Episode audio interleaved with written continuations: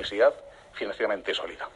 Financieramente sólida, tenemos tesorería, hemos eh, corregido los equilibrios, los 25 millones de investigación, los 10 de proveedores, los 13 de deuda financiera, eso lo hemos, nos hemos puesto al día, no debemos nada.